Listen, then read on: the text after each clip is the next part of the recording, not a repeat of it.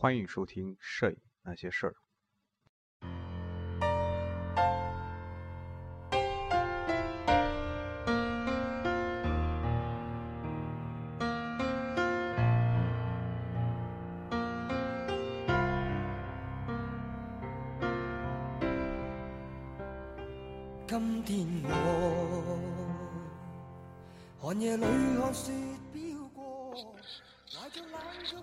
各位影友，大家好，欢迎收听《摄影那些事儿》啊，我是主播松列布，呃，呃，我们的这是一期特别期啊，我们的世界摄影史那个专题第一期已经啊已经上传了，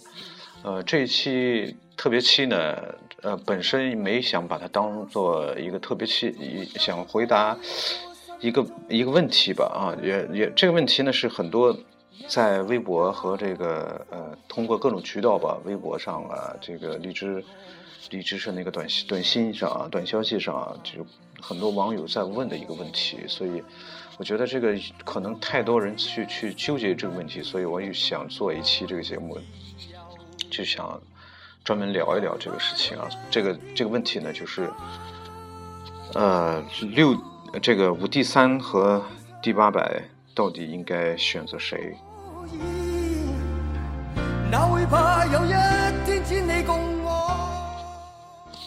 这是一个老话题啊，很多很多人都曾经纠结纠结过这个问题啊，到底啊应该选择五 D 三、五 D Max 三还是尼康的 D 八百？呃。现在来看，依然很多人在纠结，但是我我我我的意见呢，也只是只是从我个人的角度啊来来说一下我的这个一些感受，或者说我个人的意见吧。他最终做决定的还是还是你自己啊。那么首先说一下我的选择吧。那么我是毅然决决然的选择了五 D Mark 三啊，这个 D 八百直接就没有考虑啊。为什么会选择五 D 三而抛弃 D 八百呢？这很多原因啊。那么最早的呢，就是我上一个单反，我我我这个五 D 三之前那个单反是尼康的 D 八百呃 D 八零啊 D 八零 D 八零应该说呃呃它它是啊有有有很大的这个缺陷啊缺点。当然，它啊也有它自身的优点，比如说它的成像风格、它的锐度、它的色彩，确实是让我感觉，呃，现在现在来看，不能说好，也不能说不好，就说与与起码是与第三是有很大的不一样啊，完全不一样。呃，其中一个很大的原因，可能就是因为它采取了这个 CCD 作为感光元件啊。那么在第 D 八零之前呢，那个单反是佳能的三百 D 啊，那个是佳能第一款万元之下的啊，不是佳能啊，是所有厂商啊，是第一款万元之下的数码单反，我是非常非常满意它的色彩啊，它的呃，包括它的锐度，当然可能与镜头也有关系啊，即即便是当时我是搭配的是八八十五毫米镜头啊。即便是后来搭配的，就是套头，包括小滩鱼，仍然是对它的那种色彩，仍然是锐度，仍然是非常非常满意啊。呃，但后来呢，这个发烧这个阶段嘛，或者说这个在在迷恋器材这个阶段，你肯定肯定会用了佳能，你还会惦记着尼康，到后来就跳到尼康这坑里啊。然后确实 D 八零确实啊。在在刚刚上手的时候，也确实是非常的满意啊，但是后来呢，就感觉拍人像的时候，或者说在拍一些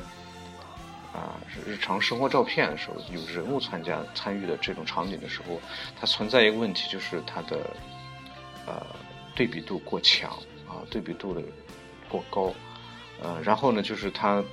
它的最主要的、最大的一个问题吧，就是啊，像一是像素太低，一千万像素；第二个就是它高光、高感的噪点特别、特别、特别、特别明显，这个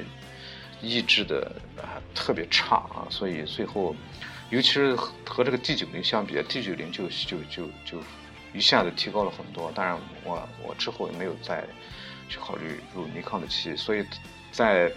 D 八零之后就入了文 N，啊，就索尼的五 N。这个时候实际入这些机器的时候就非常理智理性了啊，就是为了一个随身的机器，然后对画质有一定的要求，有五 N。但是单反这东西，我觉得作为一个摄影人来说，还是应该有。而且我曾经在那个全画幅那一期节目当中说过啊，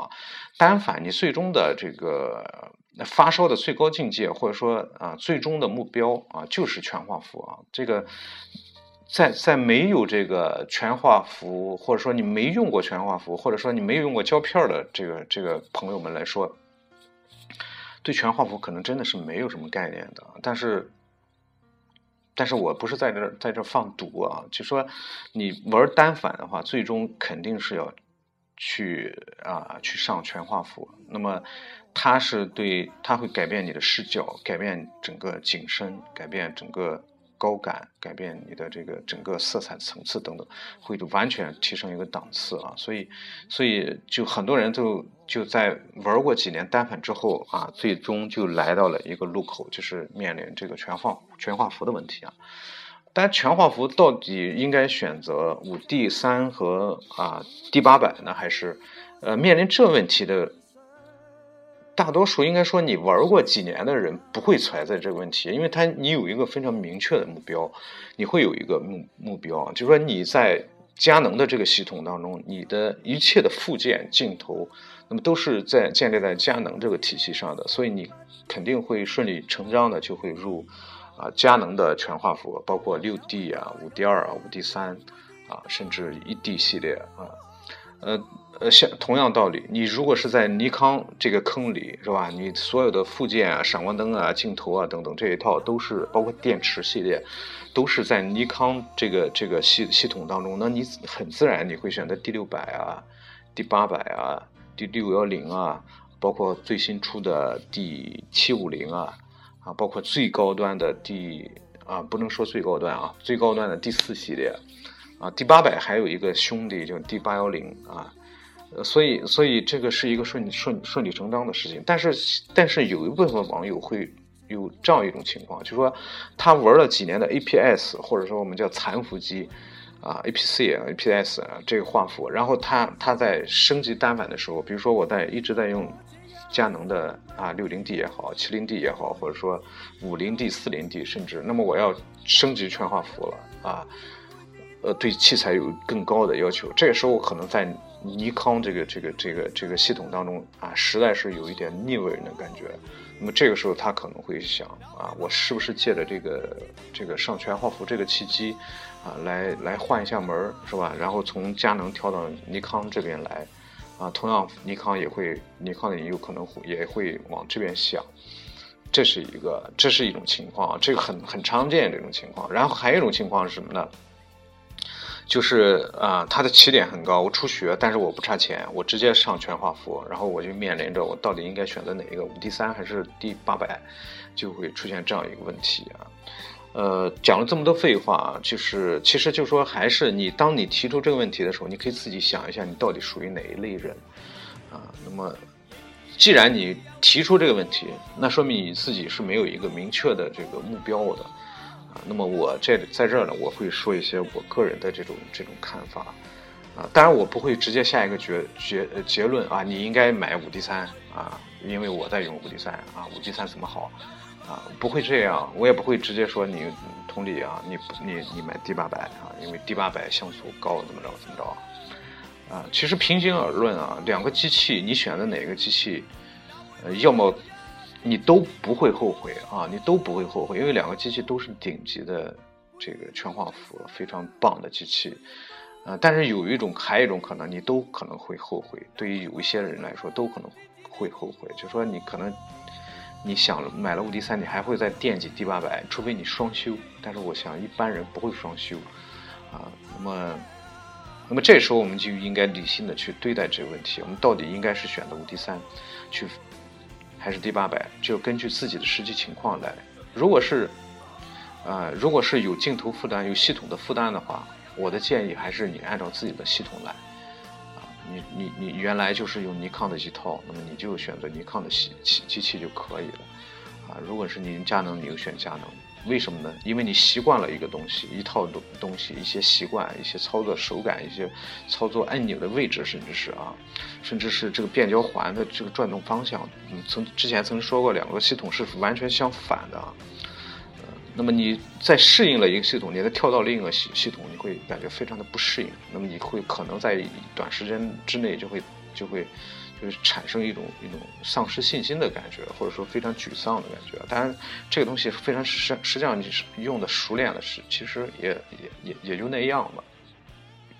所以，所以我强烈建议你原来是是在哪个坑里，你就继续往哪个坑里跳就可以了，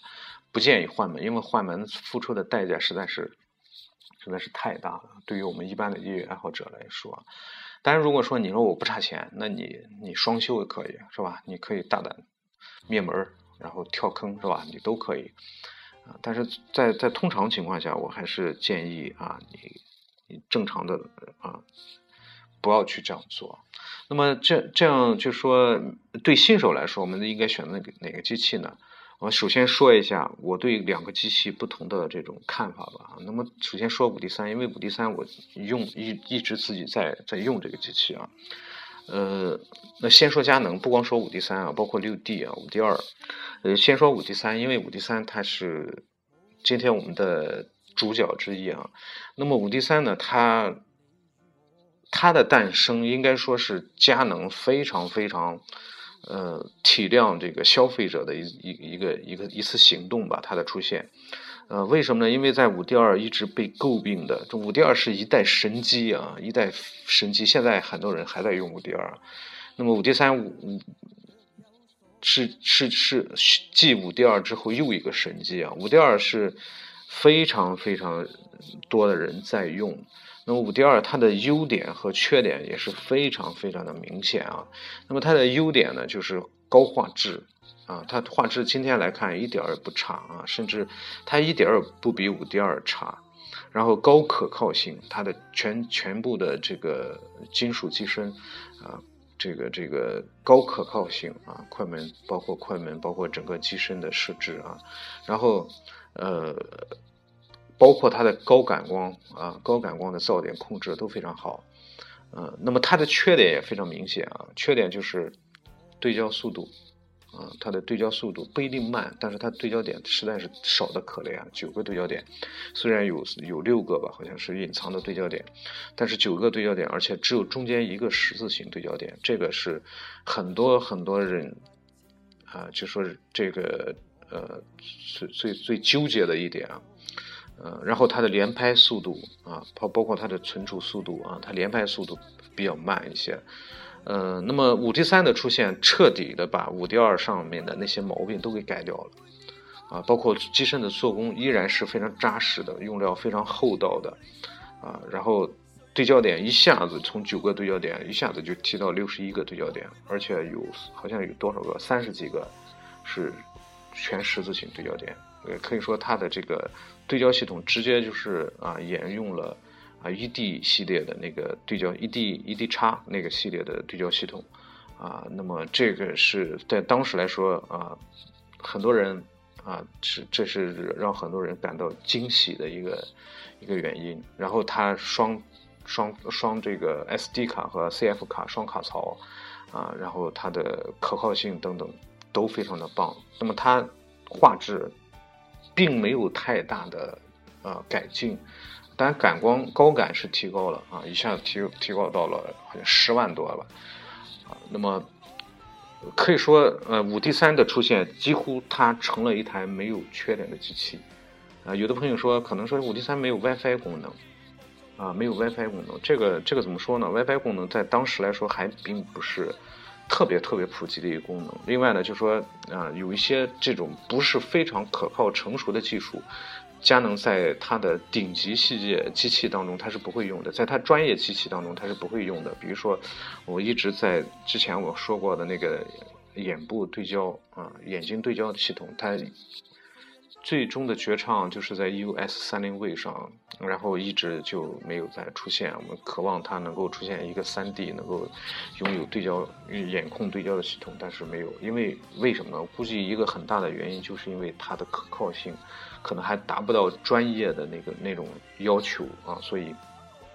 五 D 三现在来看，我觉得就是一个我唯一的遗憾，我个人觉得就是缺少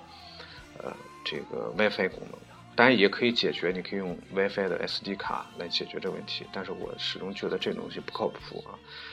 然后另外一个缺点就是它太大太沉，这是我现在最面临最大的一个问题，太大太沉，所以我买了之后基本上扔在书橱里，基本上没怎么用啊。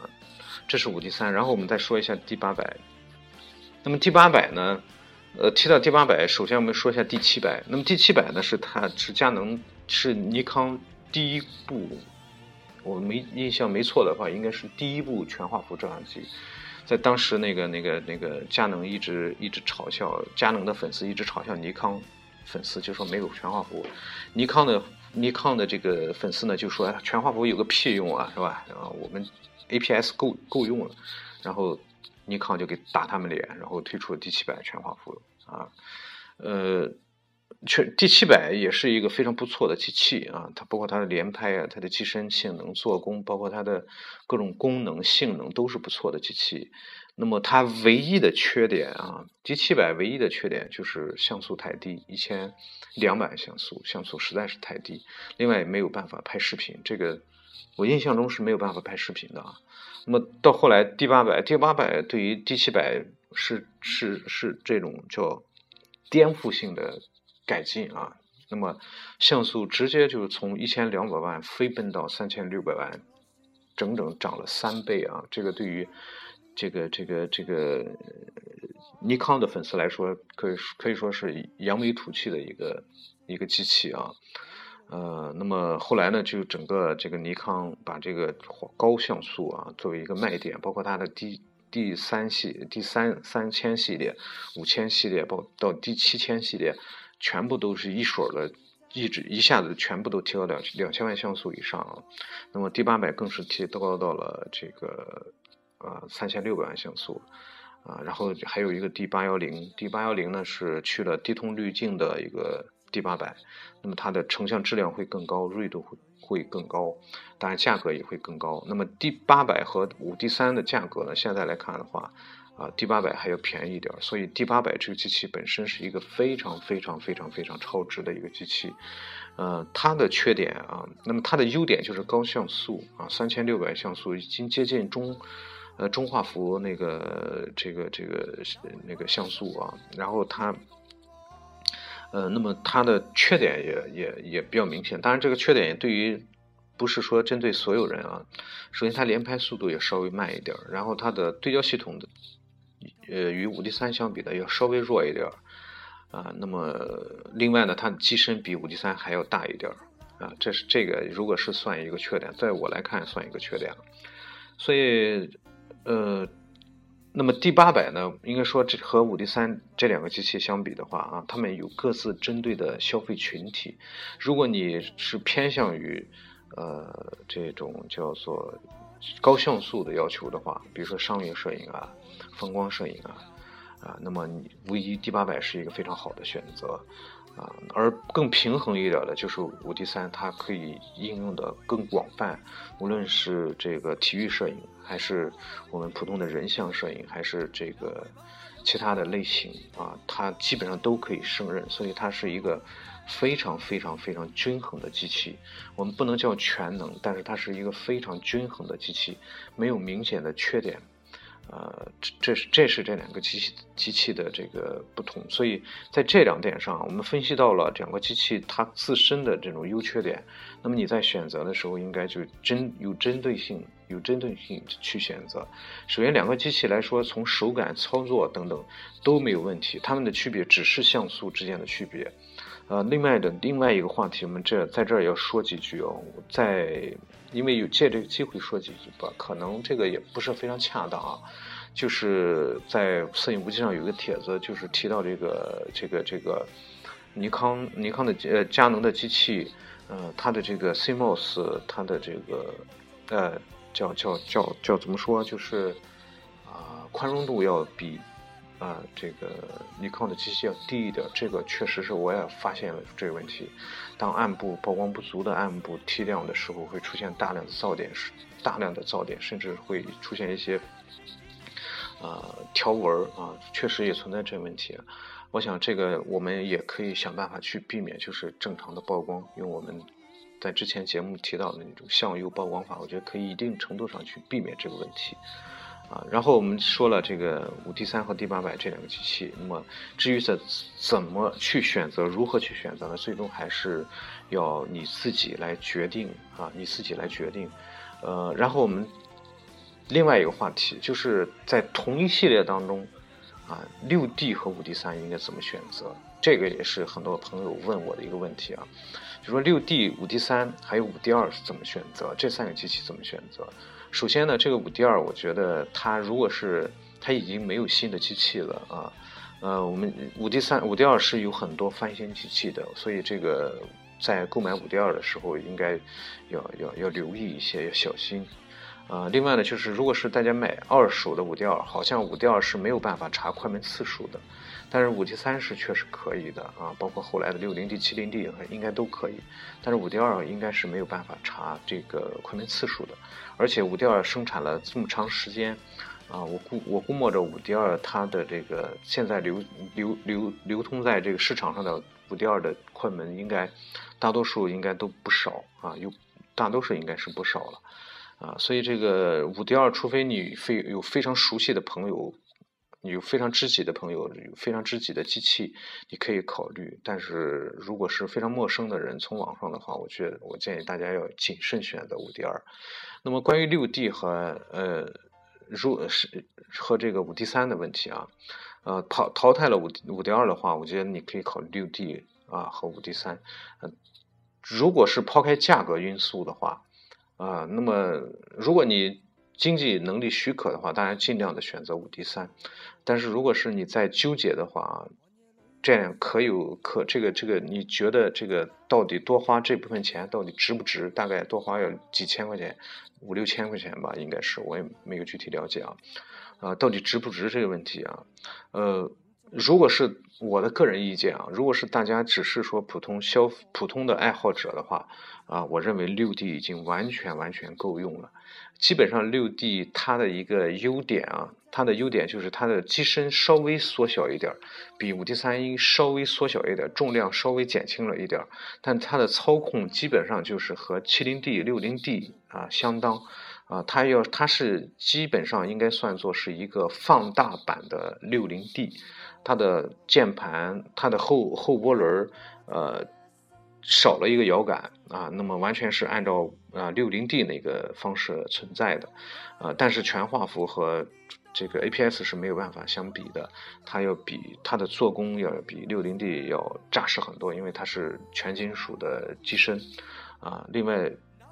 可能大家对六 D 唯一一个担忧的问题就是它的对焦系统，啊，它的对焦系统呢远远没有啊五 D 三强大，但是。如果你的拍摄没有这个什么的话啊，没有这个体育摄影的话，我觉得已经完全可以胜任，其他基本上所有的拍摄都可以胜任。啊。那么体育摄影它需要极快的对焦速度，这个恐怕它没有办法呃去做到。另外就是对于连拍你没有太多要求的话，完全也可以。所以这个六 D 在我看来是一个非常不错的机器。如果你不不去纠结于这个对焦系统的话，我强烈的建议大家，其实选择六 D 就就非常非常棒啊。那么，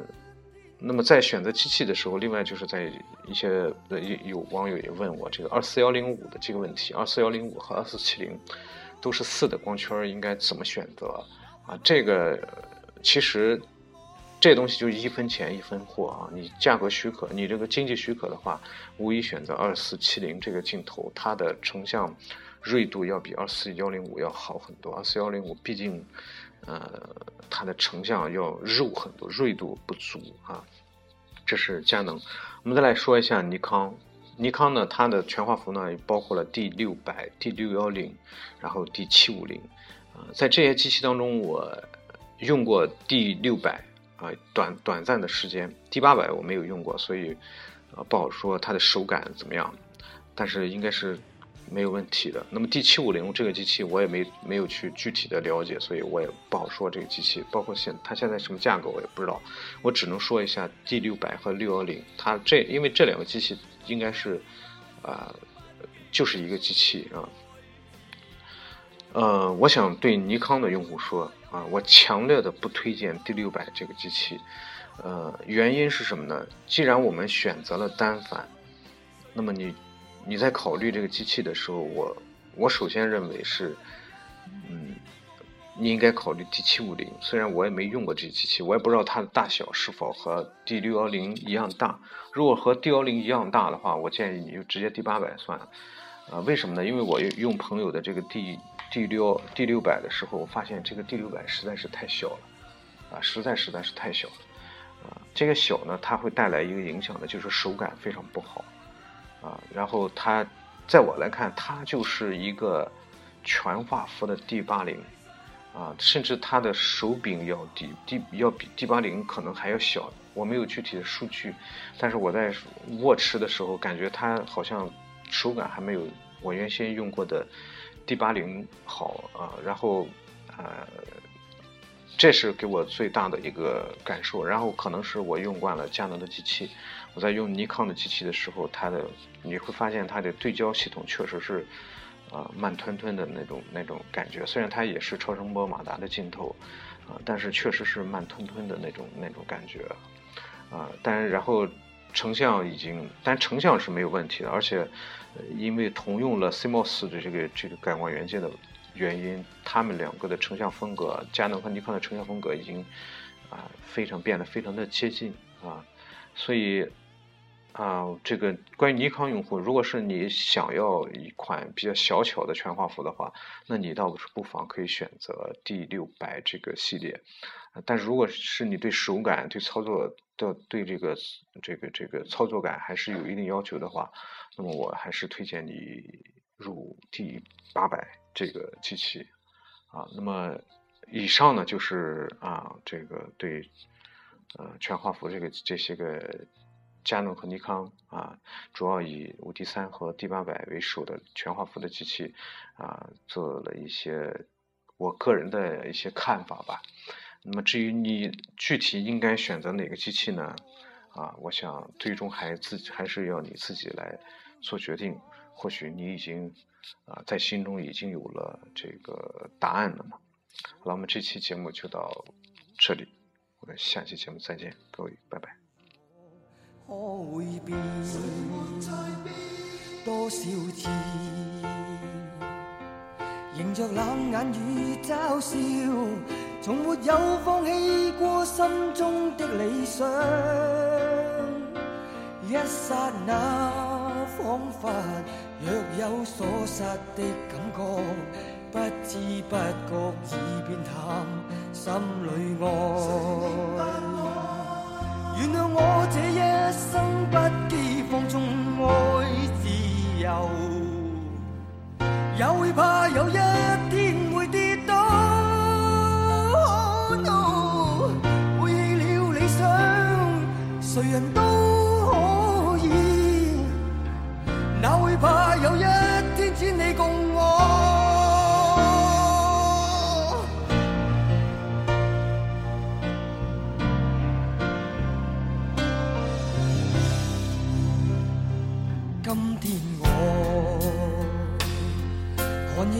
看雪飘过，怀着冷却了。